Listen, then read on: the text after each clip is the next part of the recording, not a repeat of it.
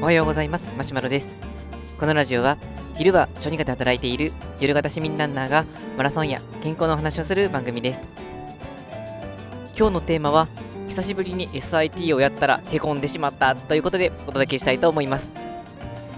SIT っていう、まあ、そういう練習がありましてえー、スプリントインターバルトレーニングというものの略称なんですけれども、まあ、具体的にどういうことをするかというと、まあ、全力ダッシュを繰り返すというものです。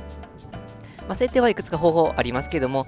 まあ、よくやられる例としては、30秒間、もう思いっきりダッシュ、もう短距離走のダッシュをして、でその後、まあ、2分半から3分ぐらい休憩を挟んでから、また30秒ダッシュっていうことをやります。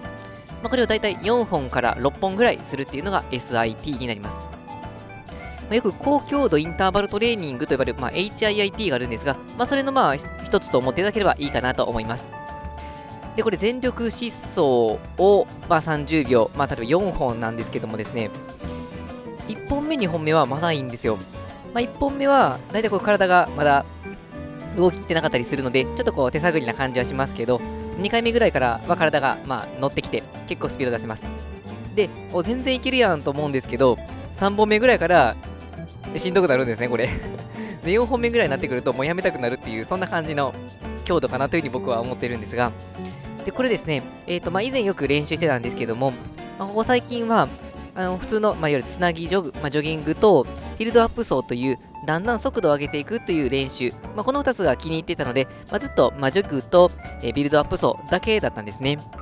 で、まあ、ただ最近この、まあ、練習にちょっと刺激を入れたいなっていうふうに思いまして、まあ、久々にこの SIT をやってみようかなと思ったんですけれども、やっぱり久々にやると感覚が忘れてるのか、ちょっとですね、へこむぐらいの感じになってました。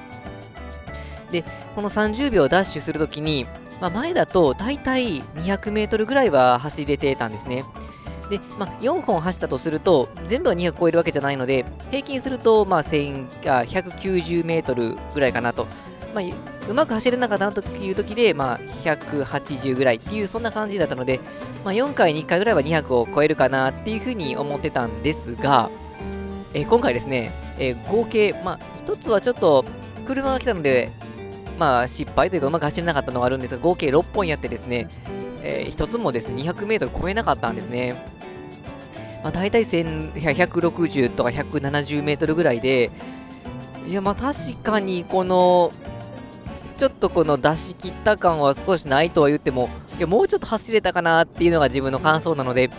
まあ、やっぱりこの練習しないとダメだなっていうのを、まあ、痛感しました。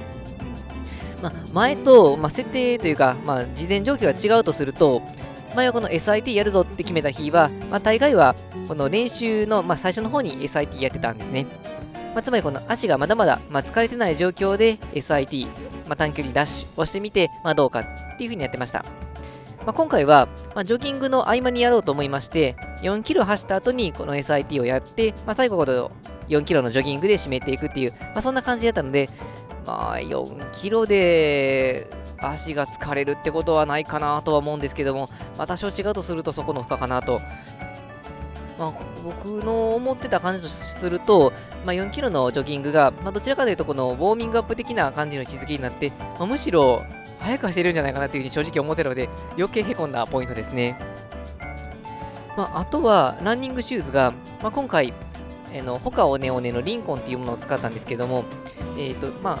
前に SIT をやっていた時だったりすると、まあ、大体はその軽、もっと、まあ、まあ、他もリンゴも軽いんですけども、まあ、さらに軽い、まあ、ターサーエッジっていう、えー、アシックスの、まあ、シューズを使ってました。このターサーエッジは、まあ、大体 150g ぐらいとかなり軽くてで、しかもこのソール、底の部分っていうのが、なんかあの、海にあるテトラポットみたいな、あんな感じの形をしていて、結構地面をこうクッてこう噛んでくれて、かなり加速がしやすいんですね。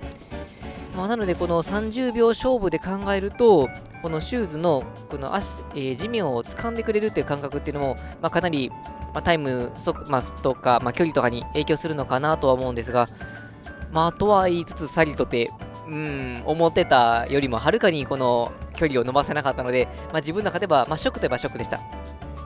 まあ、ただ、この練習の中では、この、ま、ショックというか、まあ、へこんだことっていうのは非常に大きな意味を持つかなと思っていて、えー、っと、まあ、できなかったっていうことは何かしらこのいわゆる伸びしろというかあの工夫できる点があるということになりますもし単純に、ま、久々にやって感覚が忘れていただけであれば、まあ、2、3回やればおそらく戻ってくると思いますしもし2、3回と戻ってこないという状況であれば、まあ、普段ジョギングとか、まあ、ビルドアップっていう、まあ、どちらかというと、まあ、スタミナを鍛えていくようなそっちの方の練習が中心だったのでこれを機にの SIT をさらに取り込むことによってスピードを上げていくようなそういう練習にできるかなというふうに思います。まあ、そうすればさらにこのタイムを伸ばせることはできるかもしれませんし、まあ、この前もうちょっと走れるかなと思っていた10キロの、あのー、タイムアタックですねのベストスコアもまた伸ばせるかもしれませんので、えー、今後は SIT またしっかりとやっていきたいなというふうに思いますはいというわけで本日の内容は以上ですえー、このラジオではこのようなマラソンにまつわるようなそんな情報を日々配信しています。また僕自身はブログやツイッターなどしていますので、よければチェックしていただけると嬉しいです。それでは本日も最後まで聴いていただきありがとうございました。え、今日ちょっとお休みなんですけれども、明日は SIT また頑張っていきたいと思います。それでは、さよなら。